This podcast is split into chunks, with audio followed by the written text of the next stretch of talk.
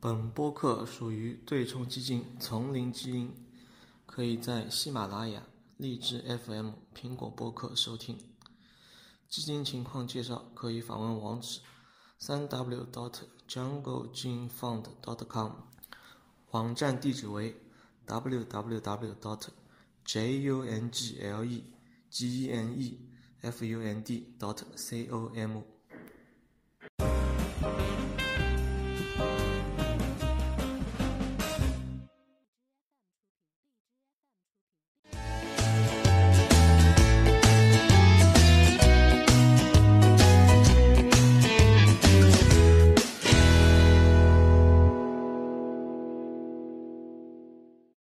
这几天我一直在关注芯片业嘛，呃，芯片行业的话，最近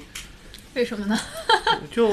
从因为从小我不是喜欢装电脑嘛，嗯装电脑不是会各看各种什么显卡啊、CPU 啊这些嘛。嗯那么久了之后嘛，工作之后就会看一些呃，什么股票一些行情啊什么。我自己也曾经买过一点 AMD 的股票，对吧？然后也以前以前也研究过英伟达，然后在最近的话，这些芯片公司好像他们这些股价也没有特别大的波动嘛，呃，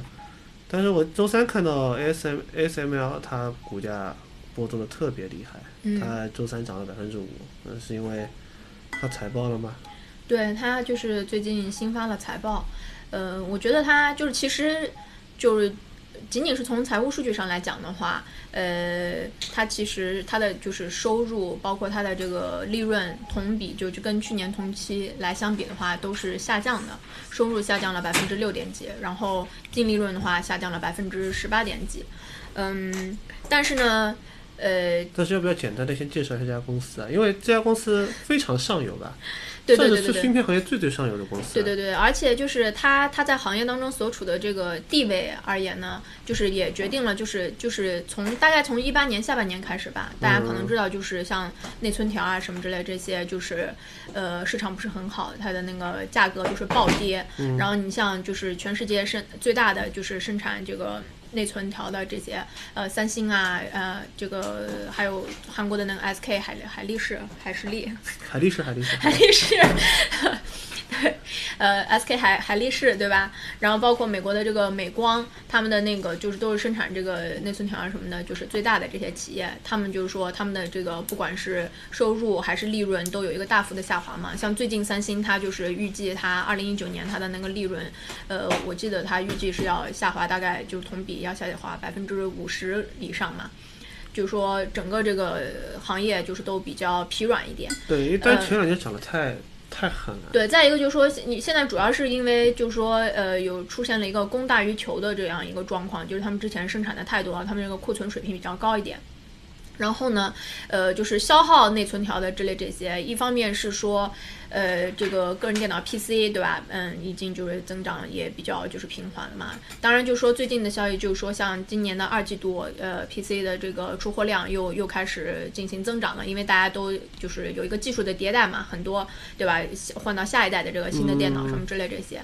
呃。然后再一个呢，就是说这些大型的这个数据中心，就比如说呃进行云呃云计算这些云云业务，他们要用很多的这个内存嘛。但是就是他们也在二零一八年它之前，它的资本支出也是就是前期都非常高，就是说投入就是呃大的投入，等于说进一波的投入，大大大大这个投入呃到了一个。就说比较呃饱和的一个这个状态，然后就说可能有一段的像休整期这样，然后再可能经过一段时间，他们才会在新一轮的这个大的投入。所以说种种这些是这个情况赶到一块儿呢，就是导致这个内存它出现一个呃记忆芯片嘛，它出现一个供大于求的状况。不管是 CPU 还是芯片，呃，这些都对这些东西的话，这些东西的话，是不是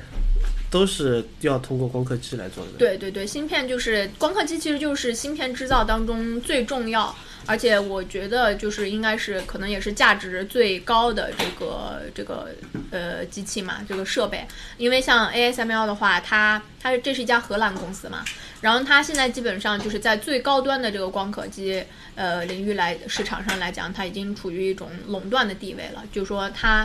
呃。呃，就说以前的话，最早其实它它不是最早做光刻机的，以前还有日本的尼康和佳能。对对。那当然，现在他们还在做了，但是他们已经就是彻底放弃了这个现在最高端、最呃最走在最前沿的这个深极紫外光的这个光刻机。那么只有 ASML 它当初的一个战略选择，它决定就是在上面赌一把，就是继续去发展这个，因为其实。极紫外光这个光刻机，就说这个这种光刻技术这个概念，它可能大概二十年前就已经提出来了，然后不断中间说哦，可能可以进行量产了什么，但是就是不断的延后，不断延后，因为这个研发过程实在是太难了。那么就是说，呃，现在的话，它才刚刚就是说，呃，像台积电什么刚刚开始用，就是进行就是芯片的量产，用这个呃极紫外光的这个光刻机，就是。具体流程就是 ASML 生出的呃，就制造出的那个光刻机，然后卖给芯片的制造商。对。芯片的就类似于像台积电这样的公司。嗯。然后台积电这些公司再把呃，就是用这些光刻机去光刻客户所需求的芯片。嗯。然后再卖给高通啊。卖给苹果啊，对吧？供给苹果呀，对，再供给，甚至华为、台积电还会供给华为吗？呃，就海思啊，然后什么呃，就是对对对这些，然后那这个流程就清楚，就是说是，呃，大众都认为，就是芯片制造厂，有类似像台积电这些这些代工厂的，其实有可能已经是。他们认为就是比较高端的一个行业了嘛。对。那么其实就是说，在这个行业中，还有上游还有一个公司，就是 A S M L，而且这家公司是老大中的老大，就是没人怪在高端领域是已经就完全没有竞争对手了。因为这个其实就是就是那个叫什么叫马太效应吧，就是强者更强嘛。他就是他一旦他他选择了在极紫外光。光刻机这条路上走下去，不断的进行这个研发的投入，嗯，包括这一个季度它的这个，呃，它的这个利润，呃呃，下滑的比较就是，就同比的话下滑的比较多，就是因为它这一个季度，因为他们就是今年下半年它要出货新的一代的这个极紫外光的光刻机嘛，他们的这个研发投入就是这一个季度会比较多一点，所以也导致它的利润，呃，受就是受到的负面影响比较大一点。就是他不断的坚持去进行这个研发的投入，那么让他就是能够处在今天的这样一个呃地位，在这个高端的这个光刻机中，就是处于一个垄断的地位这样子。呃，无敌啦！我我觉得无敌啦。对，嗯，而且就是说更更厉害的就是说以后，因为现在他们就说为什么为什么他要去做这个极紫外光的光刻机？为什么不用以前的？大家就接着用就行了。因为就是说大家都知道，就是它芯片就是说。呃，有那个摩尔定律嘛，对吧？然后他就说，能就是在就是单位面积里面，你就是能够放下的这个晶体管越多的话，你不是它的这个呃，每十个月翻一倍，对对对，它的这个性能不就越强嘛？那因为大家大家大家这个呃科科技在进步，那么大家要用新的手机，要用新的电脑，对吧？然后包括以后什么自动驾驶啊，然后什么人工智能啊等等云计算这些都要用芯片，那么大家都要去到更更先进的这个技术来。芯片制造商他们用的比较多的还是就是深紫外光光刻机嘛，那么它的这个就是说已经就是可能已经要到了摩尔定律的极限了，就是他们用这个现在这些光刻机就是在这个逻辑芯片上，就是逻辑芯片上它已经没没没没有办法再就是我看我看过文章，就是说是因为因为它已经。现在目前最先进的七纳米嘛，接下来甚至要研究五纳米甚至三纳米。对他们就是他们的这个 roadmap 发展的路线图是这样的，接下来五五纳米、三纳米。但是这个时候已经逼近物理极限了，理论的物理极限。然后物理极限的，就我看过那篇文章还挺有意思的。他说为什么就是说毕竟物理极限，有可能摩尔定律发展不下去的原因，是因为它接下来就不是传统物理的嘛，就是一个。要进入量子量量子物理的一个阶段，就是我这个东西设置的太小，然后我的电子我那个我设置的电路图，我会让电子按照我设计的路线来走嘛，这样子可以提高提高效率怎么样？那我设计越小，我那个计算能力就越强嘛。对。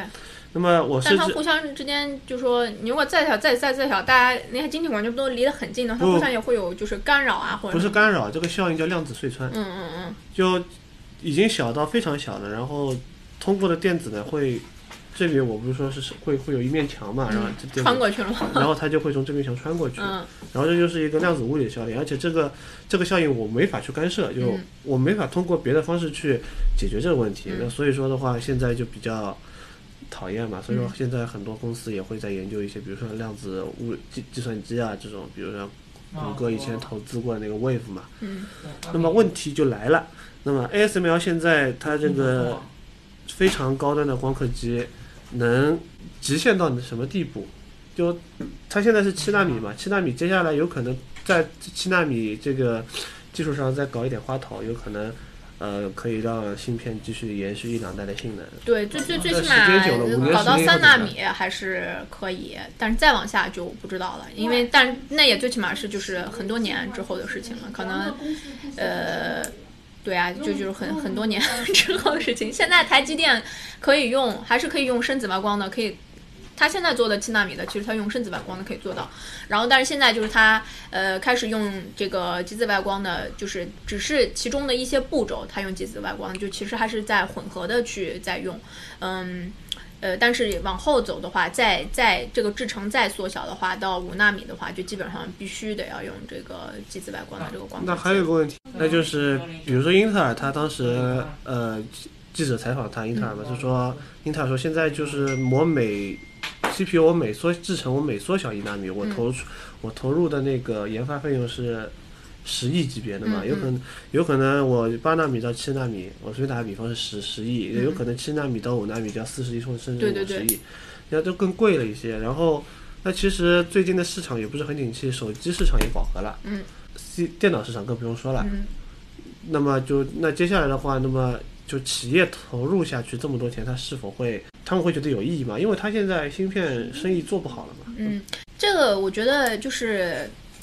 因为。因为就是它应应用的场景，芯片的应用的场景还是非常广的。我们大家可能就是跟日常生活就是联系比较紧密，我们比较熟悉的就是对吧？智能手机、个人电脑，基本就是这这这两个是我们跟人就是密切相关的嘛。但其他的就是按照以后就说他们做整个这行业的它的这个发展的这个蓝图吧，就是以后哪些应用场景，那芯片现在其实就是也比较多，就是这个呃数据中心嘛，就他们云现在对吧，也越越来越多的他们呃企业它不用自己的那个不不自己建那个数据中心了，它把它的东西都去搬到云上面。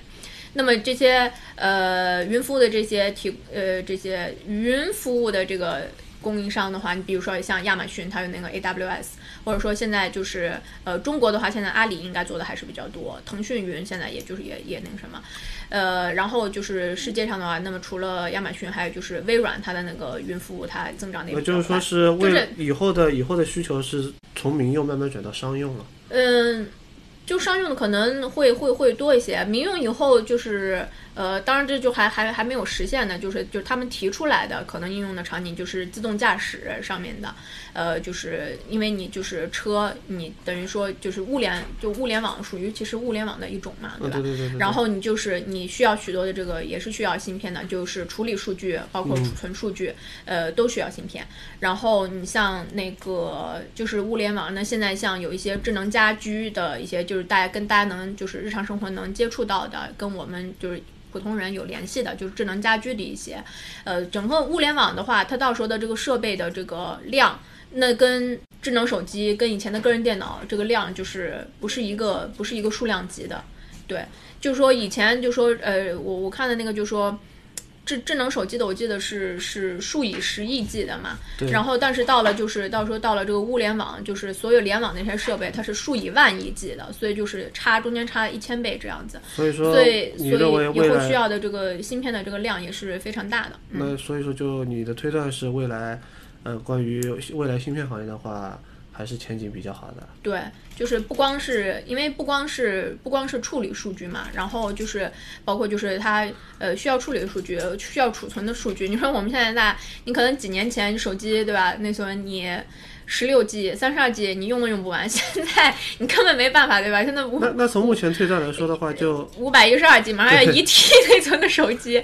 就是说这爆爆爆炸型的指数级的这种增长。那如果这样说的话，那其实按照这样的推断的话，ASML 的话，它未来的话，其实生意会越来越好啊，因为会需求越来越多呀。呃，对也不对，就是这个这个就是，因为就是说，因为就是说，像你比如说像物联网的一些东西，物物联网的一些东西，它可能。呃，它的那个芯片，它不需要那么那么小的制程，不需要，比如七纳米什么，呃，嗯对，和更更更低级的这个，比如说像物物联物联网的这些设备，它的那个芯片，它不需要就是那么的高端，就是呃它可能要二十八纳米制成的芯片就可以了。所以就说，呃，不需要特别大的计算能力。对，就是基本上就他们就说二十八纳米这是一个大概分水岭吧，就是可能对，就是呃有一些就说，嗯，你到时候如果说普遍的这个使用场景，比如说是物物联网的话，那么可能就是大家用低端一点的就可以了。但是低端一点的话，不光是 AS ASML 的光刻机可以做，佳能的也可以，对吧？尼康的也可以。所以说这也是也是需要考虑的一个方面，嗯。